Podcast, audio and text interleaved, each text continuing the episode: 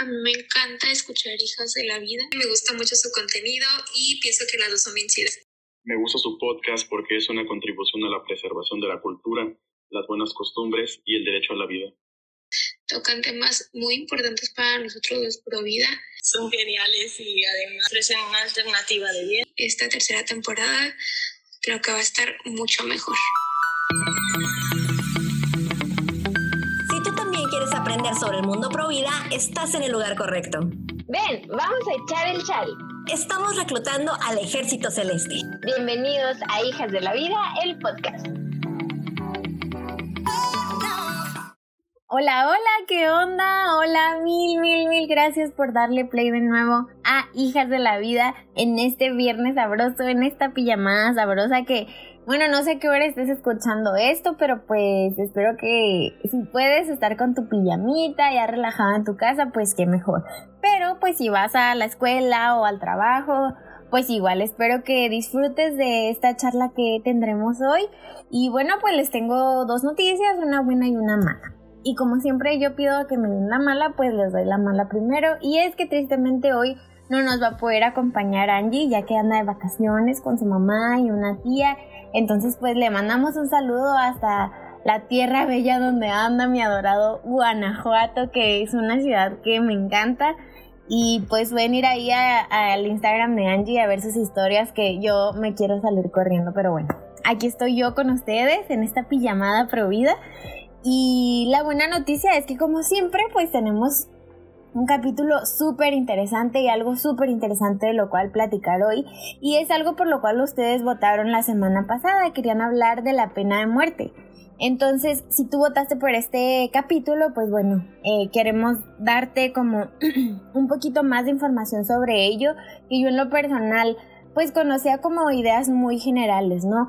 pero hoy vamos a platicar como en qué países es legal, cuántas muertes hay por año. Eh, a mí me interesa mucho como cuál es la efectividad de la pena de muerte y algo que yo creo que es lo que más me podría incluso romper el corazón, pues es si se ha ejecutado a personas inocentes debido a esta ley, ¿no? Entonces empezamos por platicar la definición, ¿no? Y la pena de muerte es, bueno, es, eh, consiste en provocar la muerte a una persona condenada por parte del Estado. Y esto es como castigo por cometer un delito establecido en la legislación. Eh, entonces, bueno, pues el Estado somete a una persona por un crimen cometido y pues el castigo, y es el castigo mayor que puede haber y es pues la pena de muerte, ¿no? ¿En qué países es legal? Pues hay 60 países en los que sigue vigente esta ley en este siglo y pues cabe recalcar que antes pues fue legal en muchísimos países, ¿no? Sin embargo pues ha, habido diferentes instituciones como Amnistía Internacional y también ahorita les digo el nombre de la otra institución eh, que han luchado porque esta ley sea abolida, ¿no? Como les decía, desafortunadamente sigue siendo vigente en, en 60 países y son Japón y Estados Unidos las potencias industrializadas y democráticas que mantienen legal la pena de muerte y la aplican. Para el año 2018, 106 países abolieron completamente la pena de muerte debido a, como les decía, pues movimientos que se han hecho eh, a favor de los derechos humanos. Y pues en ese año 690 personas fueron ejecutadas, ¿no? Que eso fue en el 2018. Y bueno, obviamente es importante hablar del año del 2020, ¿no? Que pues es lo más reciente y afortunadamente esta cantidad disminuyó ya que Amnistía Internacional registró que únicamente, aunque no por eso es menos triste, fueron 483 ejecuciones, o sea, cerca de casi 300 menos, ¿no? Y fue el mismo año donde se abolió la muerte en la pena de muerte, perdón, en los otros 106 países, entonces pues sí se ve una diferencia, ¿no? Estas 483 ejecuciones son repartidas en 18 países y pues bueno, esto es un 26% menos respecto al año 2018 y 2019 que fue más o menos un promedio similar, ¿no? y este es el número más bajo de ejecuciones registradas por Amnistía Internacional durante los últimos 10 años. Fue un artículo súper interesante que leí sobre esto y si les gustaría pues yo se los puedo compartir por Instagram, nos pueden pedir ahí en Hijas de la Vida para platicarles para que ustedes lo puedan ver a mayor profundidad, ¿no? Un dato muy, muy, muy interesante es que, bueno, el 88% de todas esas ejecuciones que hablamos del 2020 fueron en solo cuatro países, Irán, Egipto, Irak y Arabia Saudita, que es precisamente pues los países, eh, algunos de los países pues donde aún está permitida la pena de muerte, ¿no? Y eh, para ahora, para el 2020, bueno, les decía que fueron 106 países que habían abolido la, la, ley de la pena de muerte en 2018, pero ahora para 2020 se unieron dos países más, o sea, 108 países ya han abolido la pena de muerte en, en, en todos sus delitos, ¿no? Y, y, bueno, pues esto es un avance, ¿verdad? O sea, es un avance en cuanto a la pena de muerte y vamos a seguir platicando más sobre esto, ¿verdad? Que bueno, la verdad es que pienso que es un tema eh, efectivamente controversial y no quiero irme por las ramas. Yo sé que, o sea, es, es doloroso, ¿no? Saber de personas que cometen crímenes como pues sí, o sea, crímenes dolosos, ¿no? Como en, en Japón creo que fue donde se leí sobre un caso de un, después de un, un padre de familia que mató a toda su familia, ¿no? Y evidentemente son cosas que parten el corazón, o sea, cuando ves los casos en específico dices, pero es que como esta persona no va a pagar, o sea, tiene que pagar por el delito que cometió. Y por eso vienen las otras preguntas, ¿no? Igual ahorita todavía quiero platicarles un poquito más específicamente sobre aquí Estados Unidos, que como decíamos, pues es un país donde todavía año con año pues se realizan ejecuciones. De México pues no hablo porque, bueno, de que se realizan ejecuciones se realizan, ¿verdad? Eh, por la, pues sí, por los delincuentes organizados, por la delincuencia que hay en México, sin embargo, pues en la ley no está prescrito, ¿no? Entonces, bueno, les quería platicar que ahora en, acá en Estados Unidos, eh,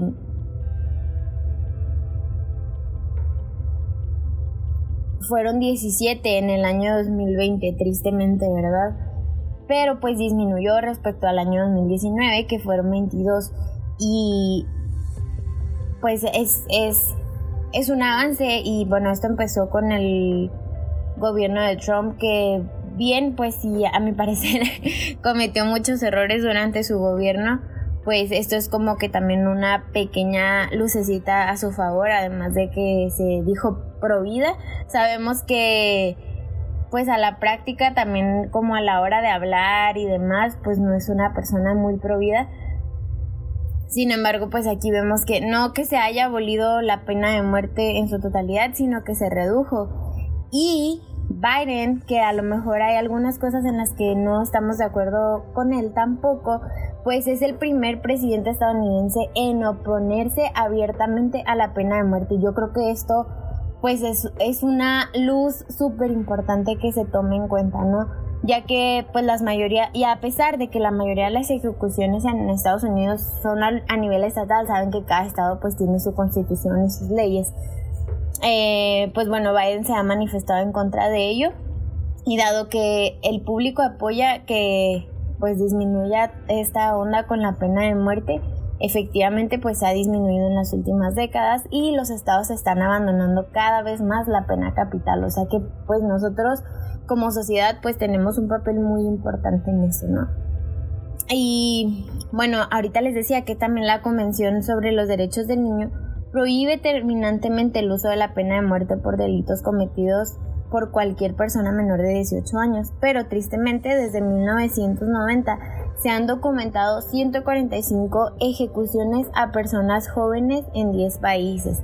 Dentro de ellos está China, que ya lo hablábamos ahorita, la República Democrática del Congo, Irán, Nigeria, Pakistán, Arabia Saudita, Sudán del Sur, Sudán, Estados Unidos y Yemen. Y algo muy característico con China, que ahorita en las, en las cantidades que les dije de personas ejecutadas, que fue en el 2018 y ahora en el 2020, pues tristemente no se cuentan las, las ejecuciones cometidas en China porque China lo mantiene como un secreto de Estado. Entonces, pudieran ser mil, pudieran ser dos mil o pudiera ser ninguna, ¿no? Pero pues se sabe que sí se cometen ejecuciones en China y pues tristemente no es un dato que se comparta o sobre el cual se pueda trabajar por el tipo de gobierno pues que tiene China, ¿no? Y no es de extrañarse ya que pues sabemos que China incluso tenía esta política sobre solo tener un niño, no sé si recuerdan que ya lo habíamos platicado, que las, las familias tenían permitido solo tener un niño y pues que fuera varón, ¿verdad? Y pues triste, es que es, un, es una política que me da tanta tristeza y hay un documental sobre ello que se llama One Child, Policy, creo, o algo así. Y pues ahorita China está enfrentando un problema generacional porque no hay una generación que supla a la generación anterior y hay muchísimos adultos mayores y hay pocos jóvenes para suplir, no solamente en los trabajos, o sea, sino, pues imagínate una población de ese tipo que yo creo que ya muchos países lo están experimentando por las bajas tasas de natalidad, pero pues Estados Unidos provocó que las mismas madres tuvieran que enviar a sus hijos a Estados Unidos recién nacidos o incluso matarlos. No, no abortarlos, que igual es matarlos, ¿verdad? Pero una vez nacidos matarlos em, con sus propias manos, ¿no? Lo cual no quita menos gravedad al aborto, pero, o sea, orillar a una mujer a hacer eso creo que pues es, es destructivo, es destructivo espiritualmente, ¿no? Este es otro tema, pero pues no me extraña que en, esta, que en China pues se lleven a cabo ejecuciones si no se tiene valor pues de la vida, o sea, en general, ¿no? Ni desde la concepción y menos, o sea, a la hora de enfrentar un crimen. Y bueno, pues no sé, o sea, si tú quieres platicarnos en, en, Instagram qué piensas sobre esto, ¿no? Ahorita hemos abordado como la primera pregunta que es como los países donde es permitida y qué cantidades, o sea, y me, me duele muchísimo a mí hablar de cantidades porque creo que cada persona tiene su valor intrínseco y pues no sé, o sea, no, no me gusta hablar en cantidades nada más porque sí, pero pues creo que esto nos ayuda a conocer la gravedad del problema, ¿no? Y algo que, que, yo me preguntaba a la hora de investigar este tema, pues es si tiene alguna efectividad, ¿no? Y es a lo mejor en parte la justificación por la cual se sigue llevando a cabo la pena de muerte. Sin embargo, no, según Amnistía Internacional, no existen pruebas verosímiles de que la pena de muerte disuada de cometer delitos de forma más eficaz que la pena de prisión. De hecho, en los países en los que se ha prohibido la pena de muerte no han aumentado las cifras relativas a la delincuencia y en algunos casos la realidad es que han disminuido. Esto pues como les decía, según Amnistía Internacional que ha luchado incesantemente por dar término a la pena de muerte de manera universal, ¿no?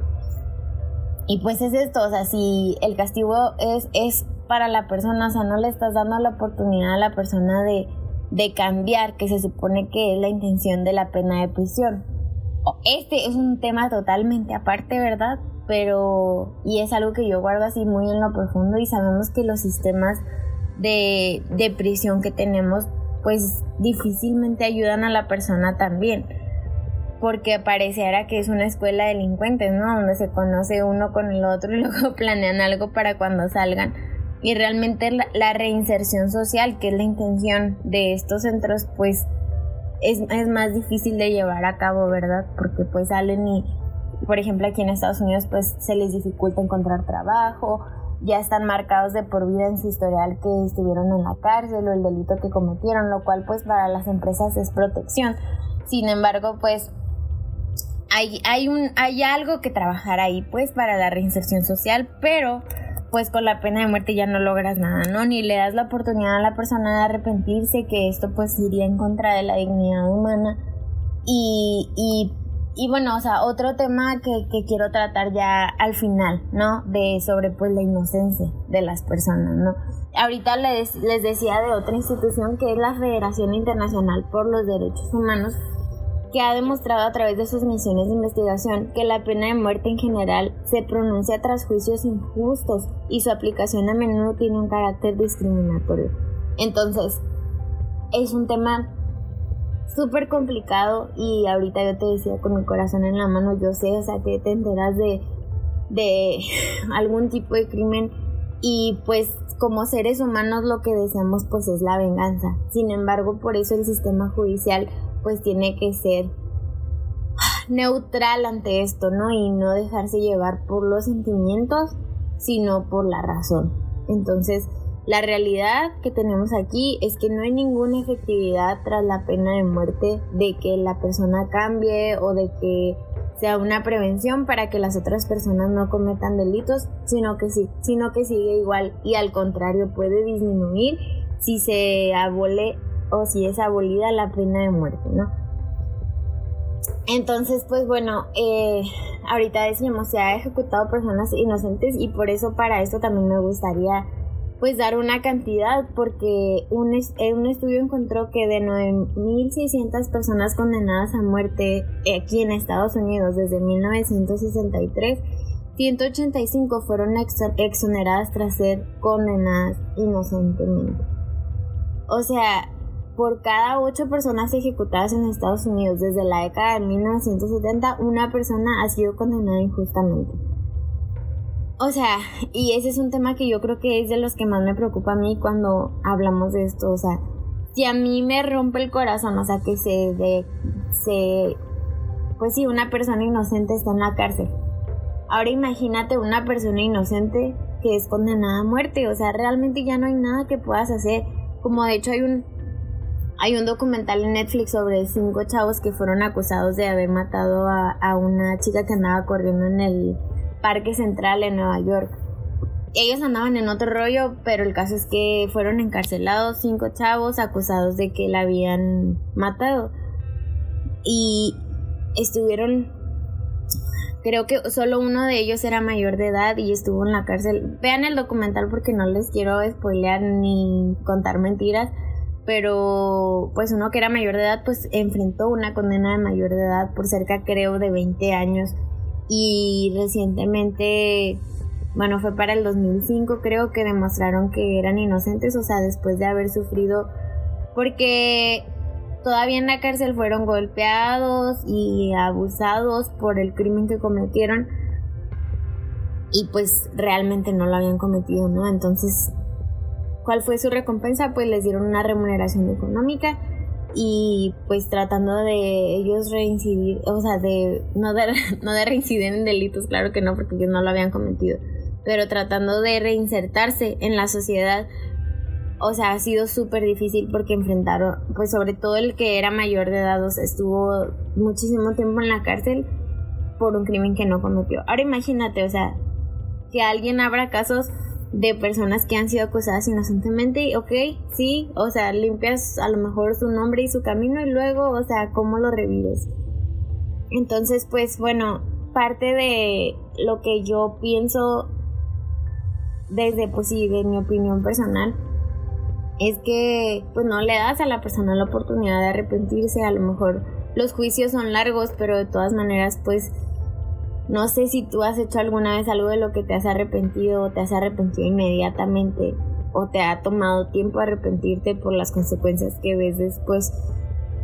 Pero pues todos los seres humanos tenemos un proceso diferente y si bien efectivamente se deben pagar por los delitos cometidos, se debe pagar por los delitos cometidos, evidentemente soy totalmente pro de eso, pero no de quitarle la vida porque le jugamos a jueces, ¿no? Le jugamos a, a, que si fuéramos dioses que podemos juzgar las conductas de los demás, ¿no? Y realmente para terminar la vida, pues eso nosotros no tenemos derecho a quitarle la vida a nadie, aunque sea por una razón entre comillas justificado, ¿no?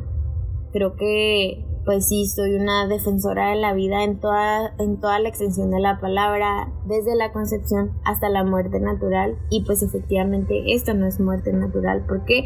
Porque la pena de muerte se lleva a cabo a través de... Eh, se pueden electrocutar a las personas, se les puede ahorcar, se les puede dar una inyección letal, lo cual, bueno, me rompe el corazón, me rompe el corazón y pues no sé, yo creo en que las personas son capaces de cambiar, en que son capaces de rectificar sus errores y de que se les debe dar esa oportunidad, ¿no? Y de que no somos nadie para terminar la vida de otra persona. Y menos, o sea, menos desde el Estado, ¿no? Si de por sí, pues, o sea, imagínate, o sea, es el Estado, es quien debe garantizar tu seguridad y tu bienestar que pues incluso esa es la justificación, ¿verdad? A la hora de, de castigar con pena de muerte, el, el, evitar que una persona, que esta persona vaya a dañar a más. E igualmente hay datos que no comprueban que esa, o sea, no puedes asegurar que esa persona va a volver a cometer el mismo delito, ¿no?